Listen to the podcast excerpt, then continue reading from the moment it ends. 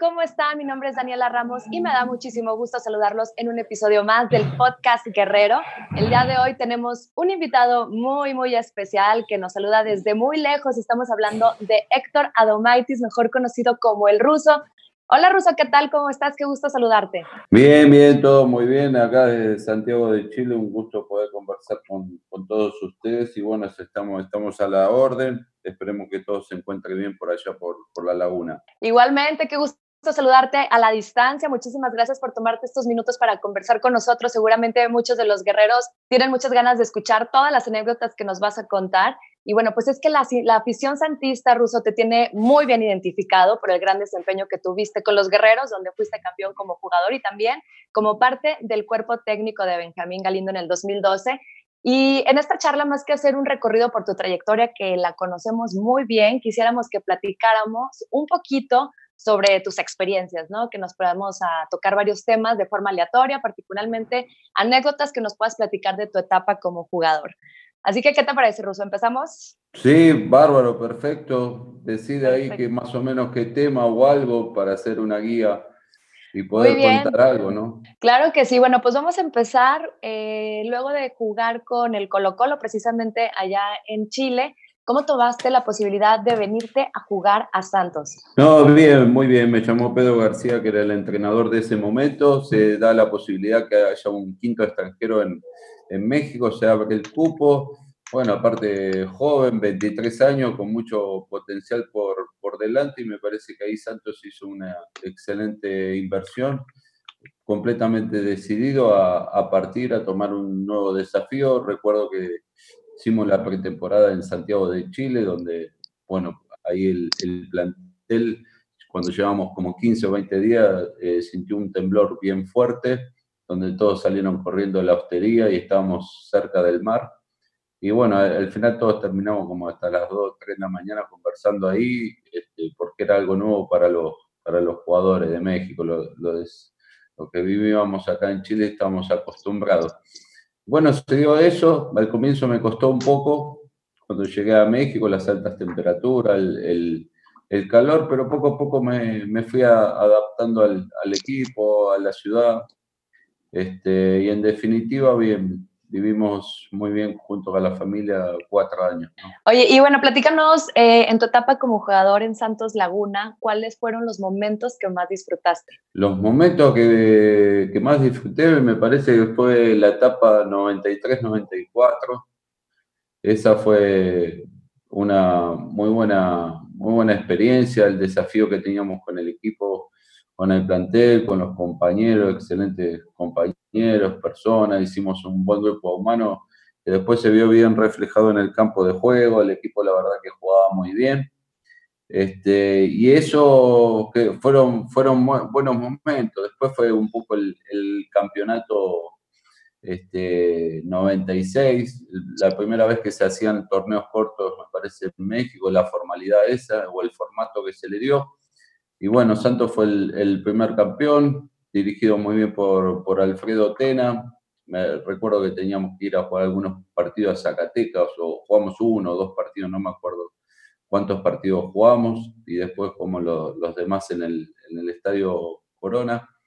Así que bien, bien, sensaciones buenas, la experiencia de, de, de la gente, la gente como cómo llenaba el, el, estadio, cómo antes existía un tema de contraseñas, ¿no? Con tu parte que te quedaba del boleto tenías la prioridad para el, para el siguiente juego, el club te daba la prioridad como, como fiel aficionado, y bueno, la gente hacía filas, colas para sacar su, su entrada, y bueno, hubo partidos que nosotros jugamos a las 4 de la tarde y, y el estadio a veces a, la, a las 12 o, o a la 1 de la tarde ya estaba ya estaba lleno y bueno, también con, con, esas cosas de simpatía que a, veces al rival le tiraban, en los tiros de esquina le tiraban la cerveza. Así es, qué buenos, qué buenos momentos. Eh, platícanos en esta etapa, ¿quiénes eran tus mejores amigos dentro del plantel? ¿Con quiénes salías a cotorrear? ¿Con quiénes la llevabas bien en los viajes, en el vestidor? No, no, mira, en términos generales con todo, pero por un tema de capaz que de, de afinidad, este, con, con, los que veníamos de afuera, después estaba el, en ese momento, si estamos hablando de la primera etapa, el, estaba el Turco Aput, este, que bueno, nos no, hicimos bien amigos con, con, con, el turco y después, bueno, jugadores que, estaban ahí que nos, ayudaron un montón a los que veníamos de afuera, el caso Olaf Heredia con, con su familia, el, el, Chato Ortega, el, el, Chuy Gómez. En definitiva, hicimos un buen ambiente que después ya como en la segunda etapa este, nos llevamos también que, que llegamos este, a alquilar una, una pequeña casa de eventos y cada vez que que uno cumplía años, le, le festejábamos el cumpleaños, hicimos hasta, hasta baile de disfraces. Este, la verdad que sí, que la, esa etapa la, la, pasamos muy bien y después se vio reflejado un poco en el juego, en el marcador, la primera vez que un equipo llegaba hasta la final del, del campeonato. Después, bueno, un trabajo duro que en el año 96 tuvo su recompensa entender el primer torneo. Pero en definitiva, bien, bien, bien con todos. Este, después, bueno, van cambiando, van rotando en, los cuatro años que yo estuve. después, en la segunda etapa, llega Jare Borghetti, llega, llega Benjamín Galindo, Pamerú García, que recuerdo.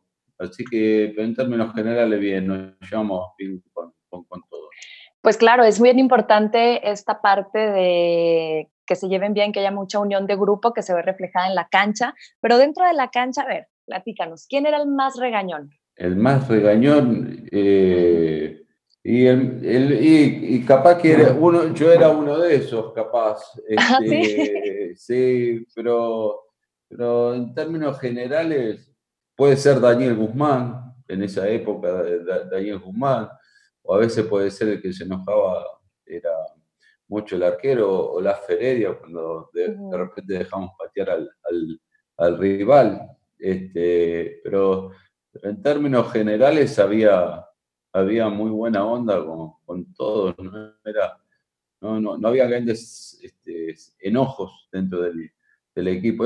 Más o menos era todo muy, muy, muy, muy, muy llevadero, ¿no? Este, pero el, el que sí que hacía el ambiente y todo eso, que era todo lo opuesto, era Pedro Muñoz. Pedro Muñoz era un niño chico. Este, Súper bromista siempre, ¿verdad? Sí, este, pero bueno, al principio lo tenías que conocer, este, como para... Eh, a mí me hizo la típica jugada de en un entrenamiento, estábamos haciendo una interescuadra de, éramos rivales y me voy solo al gol y me hizo la del silbato del árbitro él tiene un silbato, lo hace de forma natural, que es igual como si fuera el árbitro, ¿no? Y me lo hizo y yo paré y le, le protesté al técnico, a Pedro García, ¿qué está cobrando? Le dije, dijo, si yo no hice nada, no toqué nada. Y bueno, y ahí me di cuenta la jugada que me había hecho Pedro Muñoz. Y bueno, también eso lo hizo en un partido oficial frente al Morelia, que al final terminó siendo, siendo gol de, me parece que fue Claudinho, ¿no? Este, Hay varias de Pedro Muñoz que cuentan ahí en los partidos, ¿verdad? Sí, sí, sí, no. No, bueno, dice, los que más sufrían eran los números nueve, ¿no? Porque no, les hablaba, los pellizcaba, les tiraba del pelo, no, no, no los dejaba en paz. Pero era su forma, pero dentro de todo tenía mucha lealtad. ¿eh? Él puede ser que era fuerte, iba fuerte al balón, pero tenía mucha lealtad y mucho respeto por el rival. ¿Consideras que él era de los compañeros más bromistas o había algunos otros que también les encantaba andar haciendo bromas? Además de esta de Pedro, ¿te hicieron alguna otra o tú llegaste a hacer alguna otra broma a tus compañeros? Bueno, este, el, otro era, en, esa primera etapa era Daniel Guzmán. Por algo le decían el travieso. Claro, este, siempre buscaba la, la, forma de hacer algo, de sacar una risa o algo, o algo por el estilo este, de, los que me acuerdo. Lo que pasa es que ya estamos hablando ya de, hace un poquito más de 25 años, ¿no?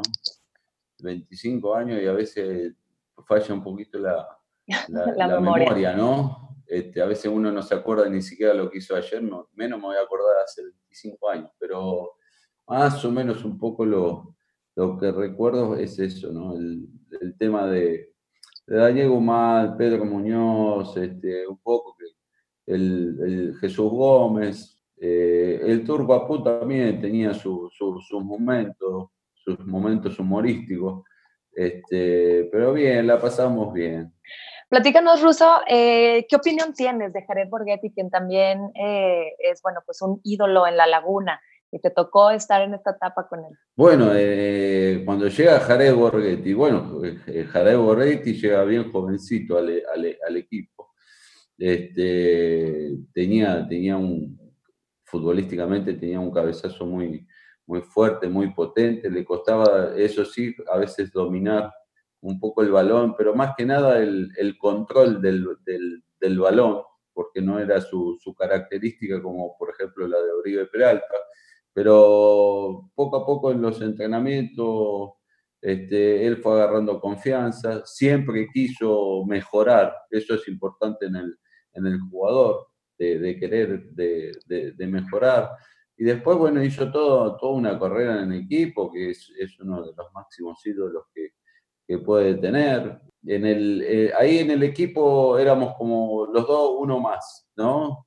Y después con, con los años, cuando uno dejó de, de, jugar y todo eso, este, me, yo he estado allá cuando fui a trabajar en el año 2012 y una vez me, invitó a su casa, no sé si era el cumpleaños de él o de su señora, este, y, ya otro tipo más de, de, relación, de repente tengo, tengo contacto así por, por teléfono este, de, de, algún mensaje. Yo sé que si le mando algún mensaje, él lo responde.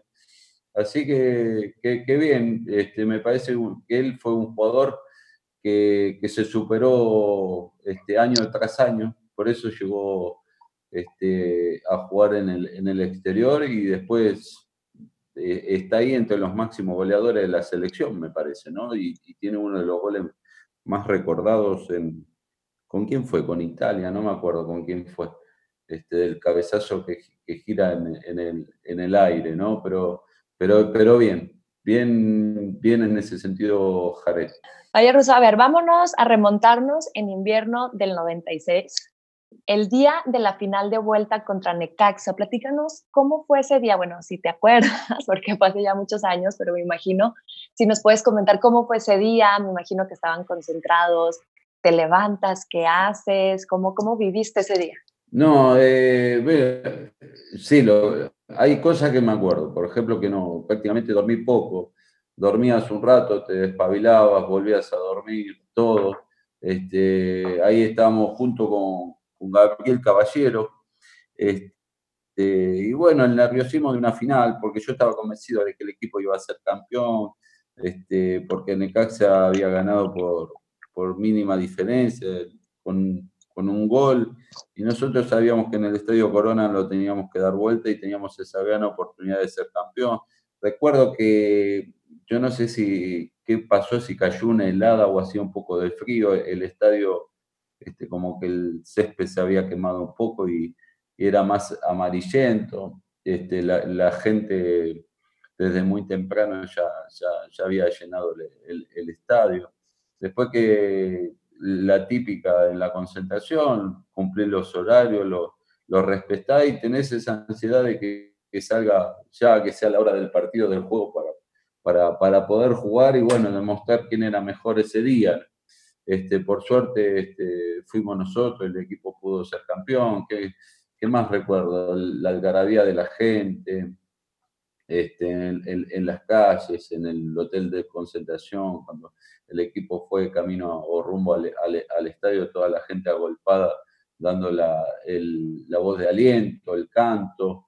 Eh, ¿Qué, ¿Qué, más recuerdo? Recuerdo que la invasión que hubo dentro del campo de juego, del terreno, tuvimos que irnos de vuelta al, al vestidor y después salir para, para tratar de, de hacer una, una, vuelta olímpica, pero me parece que fue bueno, fue el, objetivo cumplido después de tanto esfuerzo, de tanto sacrificio, por lo menos de la etapa que yo había llegado, que había sido del año 93, ¿no? Pero, pero bien, un poco en eso. Yo, yo me acuerdo, por ejemplo, así como, como anécdota, este, de algunos compañeros que, bueno, están, están acostumbrados a, a, comer picante, pero, pero se pasaban de, de, los chiles, estos, ¿cómo le llaman? Los, los, los, toreados, que son más picantes, de repente comían un pedacito de carne y, y, y, y masticaban un pedacito de, y, transpiraban y yo le decía, pero no le molesta, me dice, no, no, así es mejor. Digo, pero no, le quitan todo el sabor a la carne, no. Le decían, güerito, güerito, nosotros estamos acostumbrados, decían. Así somos los mexicanos. Oye, Ruso, eh, coméntanos, ¿tienes alguna, bueno, eras cabalero en esa época? Es decir, no sé si ese día hiciste algún ritual de superstición, ¿lo hacías comúnmente? Eh, comúnmente repetía siempre lo, lo, mismo. es decir, siempre me sentaba en, la misma silla, en la, concentración. Este, usaba este, los mismos zapatos de, fútbol, casi siempre hacía la, la, misma rutina.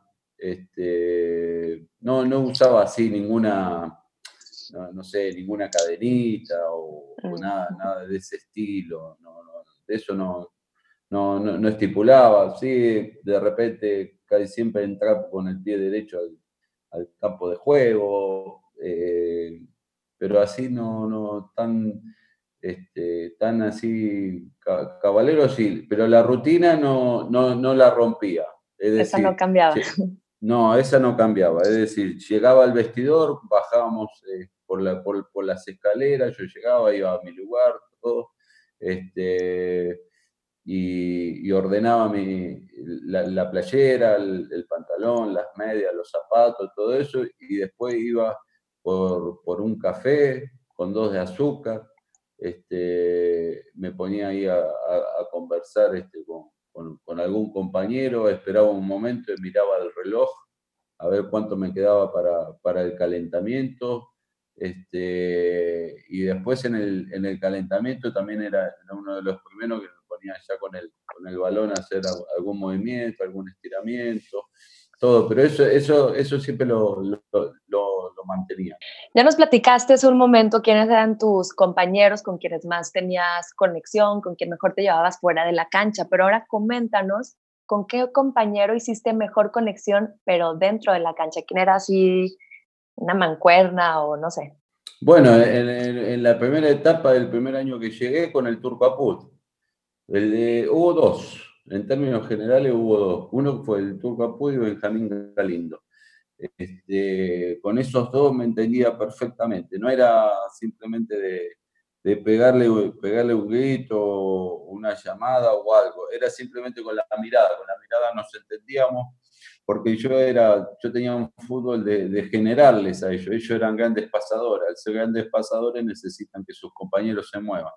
Entonces, por mis características, todo eso, siempre uno se movía al espacio, entonces podía lucir el pase de, ellos y, después, bueno, darme la posibilidad a mí. Era, éramos generadores de, fútbol para, para, el, equipo. Estamos hablando en la, en la parte ofensiva, ¿no? Porque después en la parte defensiva, el que me echaba la mano y me ayudaba mucho era eh, Felipe, Felipe ¿no? que fue el, primer año que yo, que yo estuve ahí con, con Felipe Amezcua que era el, lateral derecho, pero...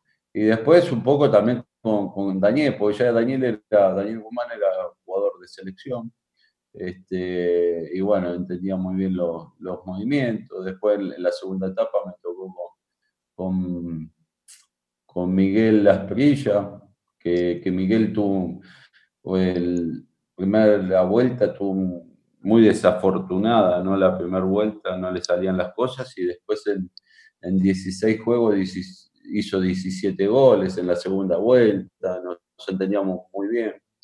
Este, pero en términos generales eran ellos dos, el primero el turco Apu y después Benjamín Galí. Ahorita que mencionas al turco, ¿cómo era tu relación con Antonio Apu? No, bárbaro, bárbaro. Después venían el papá y la mamá, lo vinieron a ver, yo me acuerdo el papá nos hacía unos pedacitos de carne a la, parrilla, unos asados, siempre nos juntábamos, conversábamos. Este, no, un tipo, un tipo bárbaro, tipo de, le gustaba la, sobremesa, el turco, nos poníamos a, conversar. Este, no, bueno, él, tenía la experiencia, yo tenía la experiencia de Colo Colo, un equipo grande, y él tenía la experiencia de haber jugado en Boca, que era uno de los más a nivel mundial, no, no solamente de Argentina, sino a nivel mundial. este, venía un equipo muy, muy importante, nos ayudó mucho.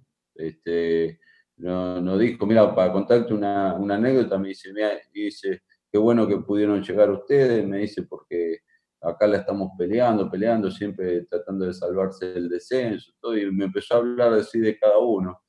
Y me dijo, y cuando llegó, y me dijo, nosotros tenemos el mejor jugador de, de México. Le digo, ¿quién es? Me dice, se llama Ramón Ramírez. Me dice, ¿lo vas a ver jugar? Me dice, es el mejor jugador de México. La verdad que tenía razón.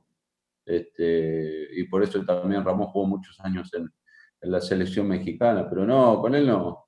Con el turco nos llevamos bien. Siempre, siempre un, un café a, a conversar. Yo, iba para la casa de él, él, él, venía para la casa. De repente salían después de una victoria este, del equipo el día domingo, que nosotros jugamos el domingo a las 4 de la tarde, ahí mismo en el, en el vestidor, bueno, ¿qué hacemos? Y, uno dice, bueno, da, yo pongo la casa, y otro dice, bueno, yo voy, voy a buscar un pedacito de carne, el otro dice, bueno, yo voy por la, por la cerveza, las trato de conseguir, y, así, y, salían esas carnes asadas así de, de, un momento a otro para poder compartir.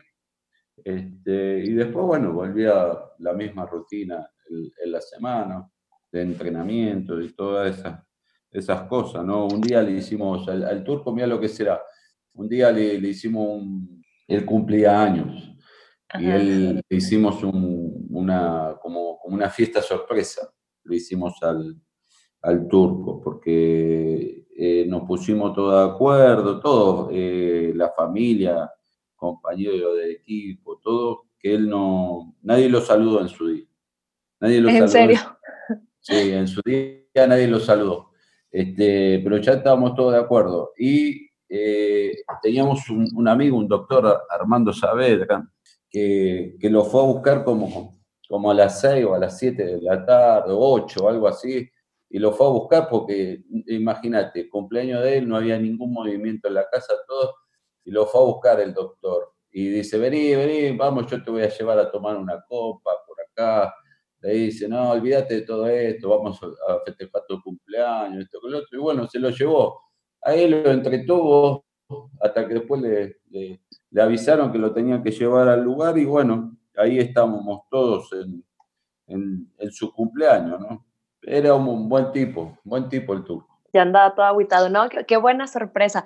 Ruso, cuéntanos ¿cuál es el gol que más disfrutaste con los guerreros? No, bueno, el que más disfruté fue el gol ese que terminé en, la sombra, en la malla de la sombra. Lo ameritaba la ocasión y todo eso. Ese fue el, gol que más, que más, que más disfruté. Este, me parece no hay ninguna imagen, ningún punto de comparación con, con siquiera otro gol. Que otros goles pudieron haber sido también lindos, sí, por supuesto que sí, pero me parece todo lo que significó, todo lo que ameritaba ese gol, me parece fue el gol y la forma de festejarlo. Me parece que el gol este, que, salió ese día, este, lo que significaba ese gol, este, ameritaba un festejo también de, eso. eso. Eso nació en el momento, en el acto, y yo siempre tuve miedo en la carrera de que cuando iba a saltar en la reja, los, los tapones de, los zapatos de fútbol no, no, se afirmaran en la reja y, hubiese resbalado, ¿no? Hubiese sido muy cómico para... Yo me hubiese dado un flor de golpe y hubiese sido muy cómico para todo el estadio. No, pero quedó muy bien y creo que ese, esa imagen, ese, ese festejo es de los que más nos pone la piel chinita a todos los guerreros y están muchísimos videos de momentos importantes del Santos. Bueno, estamos hablando de un momento de felicidad, un momento importante, pero cuéntanos cuál es el momento más duro que viviste con Santos. El, el momento más, el momento me parece que fue en el segundo año, donde el segundo año, imagínate, peleábamos el descenso, el técnico nos dice, eh, nos agarra a los extranjeros y dice, no, nosotros tenemos que estar más o menos puesto 8, entre 8 y 10, estabilizarnos bien como equipo, este, con eso estamos bien todos, nos dimos cuenta que teníamos potencial, el equipo estuvo 14, 15 partidos invictos, llegó a la final del torneo que lo pierde en el alargo con Tecos. Llega el segundo año, segundo año, siete victorias, siete derrotas consecutivas. No sabíamos, o sea, íbamos, hacíamos dos, tres goles de visita y el rival no hacía cuatro goles, por ejemplo, por decirte algo. Este, no, no andábamos bien, este, momento de, desesperación, este, porque necesitábamos una, una victoria para generar nuevamente confianza y esa victoria vino en un partido de local con Monterrey, si mal no recuerdo, este, que el, entrenador, eh, que era Pedro García, nos concentró en Parras. Parras queda ahí como una hora, hora y media de Torreón, ¿no? Sí, así es. Bueno, nos concentró ahí todo y, bueno, yo era capitán del equipo, pues me habían elegido los compañeros, entonces eh, se acercan a dos compañeros y me dicen, ¿por qué no le vas a decir al Tengo que haga la charla el día anterior, a la noche, para porque estamos todos nerviosos, me dice, estamos difícil la situación, todo, y queremos saber quién va a jugar, quién no va a jugar, me dice, así podemos dormir tranquilos. Bueno, está bien, le dije a Pedro García, accedió a eso y hizo la charla ahí en Parras el día anterior y el equipo ganó 2 a 1 y ahí, pudo empezar a, a, mejorar y a estabilizarse, pero fueron, si mal no recuerdo, fueron siete derrotas consecutivas del equipo que había jugado la final del torneo. ¿Qué, seríamos sin estos momentos, eh, después de esos momentos, las glorias nos saben el triple? Y coméntanos quiénes son los jugadores que fueron los más complicados de enfrentar. Los más complicados de enfrentar, uno eh, era um, Lupe Castañeda de Cruz Azul. Porque Lupe Castañeda, mami, cuando eh, me pasaba lo mismo con, uno de León, que se llamaba, el, o le decían el Turbo Muñoz, Núñez, no, me acuerdo bien, ¿no? Es que tenían un ida y vuelta impresionante esos jugadores, y jugaban por, por mi lado. Entonces, más o menos cuando uno se para, antes de empezar el partido, se para, vos, vos mirás al equipo, al, rival, y, mirás quién va a estar en, tu zona y, y, enfrente. Y a veces lo mirás y vos te das cuenta la actitud que tiene entonces decir, uy, qué tarde difícil que voy a tener hoy día, o decir, no, hoy día va a ser una buena tarde para mí, ¿no? Pero e, esos dos, esos dos jugadores en, lo personal este, fueron lo, lo, más, complicado. Y después como equipo jugar en, en Ciudad Universitaria a las 12 del día. Siempre han dicho eso, ¿verdad? Y Toluca me imagino también. Oye, eh, y Toluca me tocó a las 11 del día, Juan. Oye, ¿y cómo era tu rutina? ¿Cómo era tu vida fuera de las canchas en Torreón? ¿Qué te gustaba hacer? ¿A dónde te gustaba ir? ¿Qué te gustaba comer? No, lo que pasa es que, bueno, ahí eh, eh, Pedro García, que era el, entrenador, me dijo todo, cómo era la ciudad y todo esto, qué había, qué no había. Bueno, prácticamente no, no es como la ciudad de hoy en día, ¿eh? Estamos hablando de 25 o 30 años atrás, donde simplemente estaba la tienda de Simaco para ir a tomar un café. Hoy hay un montón de café, este, había mall, eh, hoy hay mall, antes no había ningún mall, había unas dos o tres salas de cine, una muy famosa en, Independencia, que ya no está más, después pusieron tipo restaurant bar y hoy en día no sé lo que hay. Este, estaban lo de la Paseo Colón, y después, más adelante, enfrente de Sam's Club, habían puesto, que hoy en día me parece que es un gimnasio, si es que está. Este, estaban los famosos videoclub, que en definitiva pasabas viendo, viendo películas, y después, bueno, compartía. tuvimos nosotros también la, fortuna de, que, bueno, hicimos amistades fuera del, del mundo del fútbol, ¿no? donde compartíamos mucho con, con, gente de, allá del Torreón, grandes amigos. Entonces nos juntábamos y hacíamos varias carnes asadas. Entonces, un poco te la, te, la, pasabas en eso, ¿no? Era más que nada el, entrenamiento en la mañana, después llegar, este, comer en, en, la casa. Para mí era este, sagrado si no tenía doble horario o por más que tuviera doble horario tenía que dormir un rato la siesta, tenía que descansar porque después tenía que rendir. Este, y, y después, bueno, que te veías alguna película en, en, la noche o que salías a comer, poco había tantos restaurantes, había un par de restaurantes en Boulevard Independencia. este, que, frecuentábamos y, otros en Paseo La Rosita, que después, bueno, hoy en día me parece que está muy, muy, muy, muy cambiado, ¿no? Entonces, me parece que los últimos años ha cambiado mucho la ciudad a comparación de hace 25, 30 años atrás. Así es, ¿qué tal ahora que, bueno, pues ya la, la comarca lagunera ha crecido mucho, incluso con, con nuestro territorio Santos Modelo?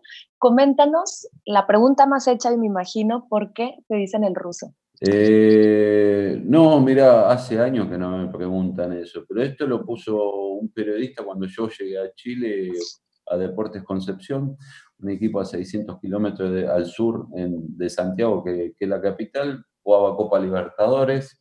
Y, bueno, en la transmisión, los derechos, este, era un canal televisión nacional de acá de, Chile y el mismo relator que todavía hoy, hoy, hoy está y comenta deporte y, y transmite y relata partidos también de las selecciones. Bueno, él tuvo la Copa Libertadores y entonces acá en, Acá en Chile, por ejemplo, el que es rubio le dicen rucio, ¿no?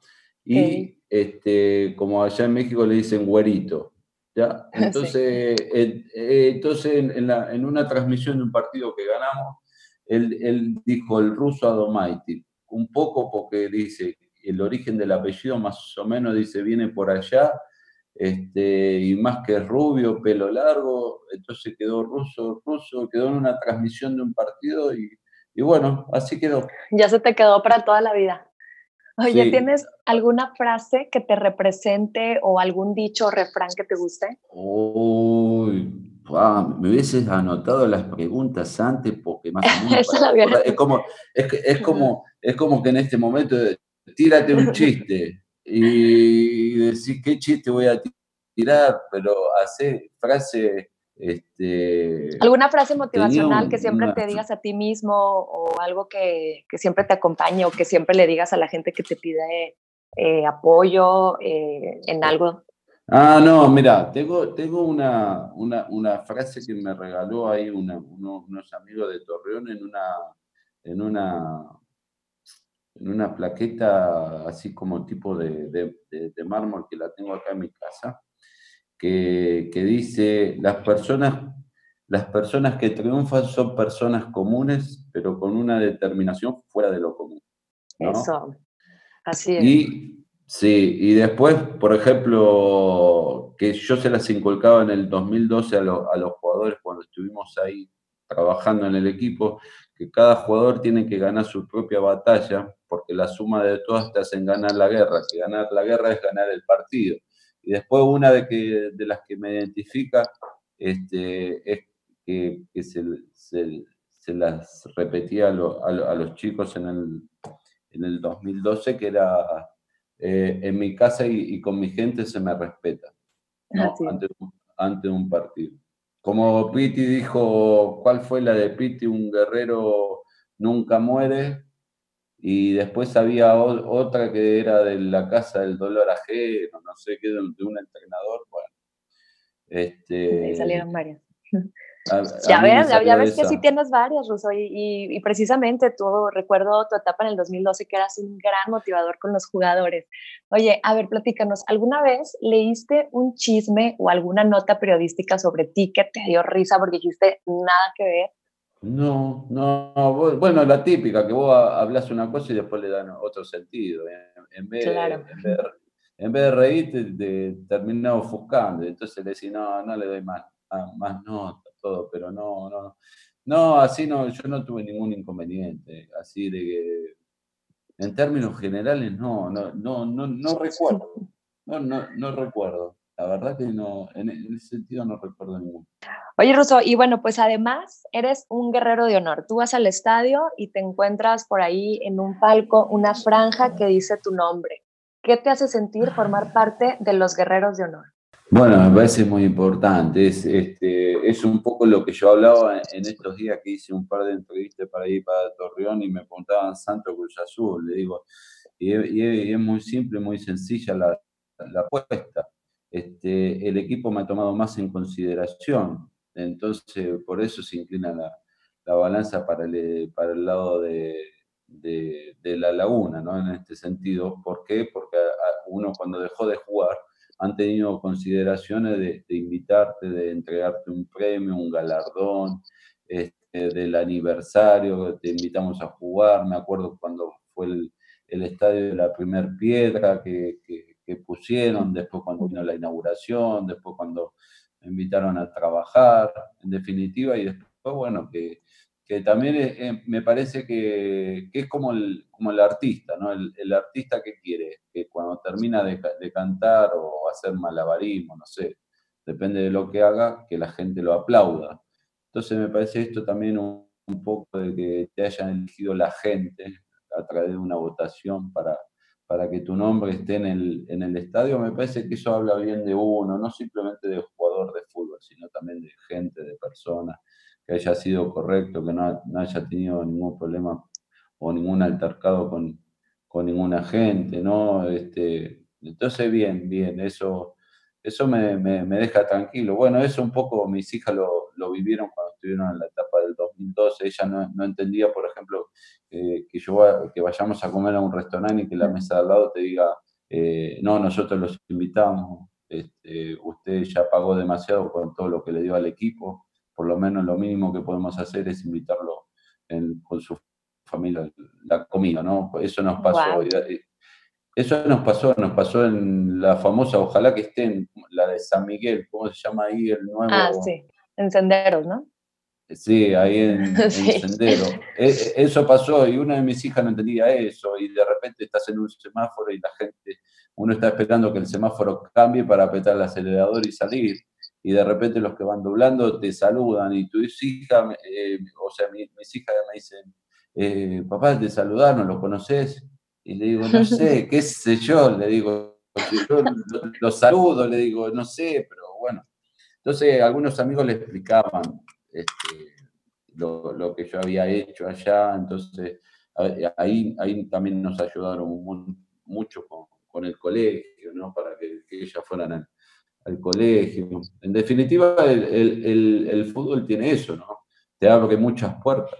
Así es, y bueno, pues la afición te adora. Eh, fuiste campeón como jugador, pero también lo fuiste formando parte del cuerpo técnico. ¿Qué se disfruta más? ¿Un título como jugador o como, como cuerpo técnico? Me imagino que han de ser bien diferentes. No, son dos cosas diferentes. A ver, ¿cómo, cómo? son dos cosas diferentes? Si vos me decís uno o el otro, yo te digo de jugador, ¿por qué? Porque en ese momento, bueno, era justo el último año que yo estaba ahí y el equipo salió campeón, como que se cierra un ciclo que, termina con el objetivo cumplido, decir. Pero en el 2012, en la otra área, eh, como que fue también un poco más intenso y más de, de responsabilidad porque estás del otro lado. Antes uno entraba dentro del campo de juego y dependía de uno, ahora uno depende de los jugadores y no puede hacer nada. ¿No? Eh, entonces, eh, yo recuerdo que en toda esa etapa de que llegamos del 2011 hasta que nos fuimos, que fue, me parece, 2013, no, no, recuerdo bien, este, prácticamente dormía cinco horas por día. Este, dormía, dormía poco y a veces tenía que, no sé, algún inductor del sueño para dormir, porque bueno, era la, la, cabeza la que seguía trabajando este, para que eh, los, jugadores tengan las mejores condiciones, que se sientan de lo mejor posible para poder rendir. A eso sumado que el equipo viajaba muy seguido, prácticamente jugamos con Kaká, jugamos campeonato y, pasábamos arriba de, de, los aviones para un lado, para otro. Este, entonces fue, fue muy intenso. Eso sí, me tocó vivir lo que no me tocó vivir de jugador, que fue el festejo. O el desfile, o no sé cómo ah, se llaman allá. Sí, sí, sí. Este, la cantidad de gente. Una locura.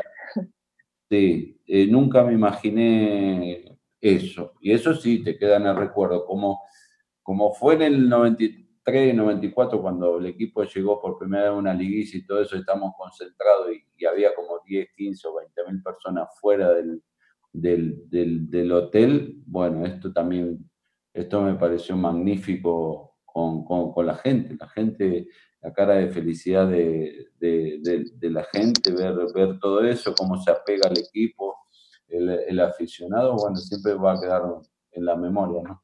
Ya estamos a punto de despedirnos, Ruso, pero antes yo quisiera que, que nos digas si le has dado seguimiento al equipo actual, cuál es tu, tu opinión de los guerreros. Eh, bueno, bueno, cuando puedo, sí. Este, lo que sí, ojalá que todas las cadenas allá a veces, a veces te cierran la, la, transmisión para otros países. Ojalá que siempre las pudieran dejar abiertas porque a veces puedo ver, el, torneo pasado pude ver más.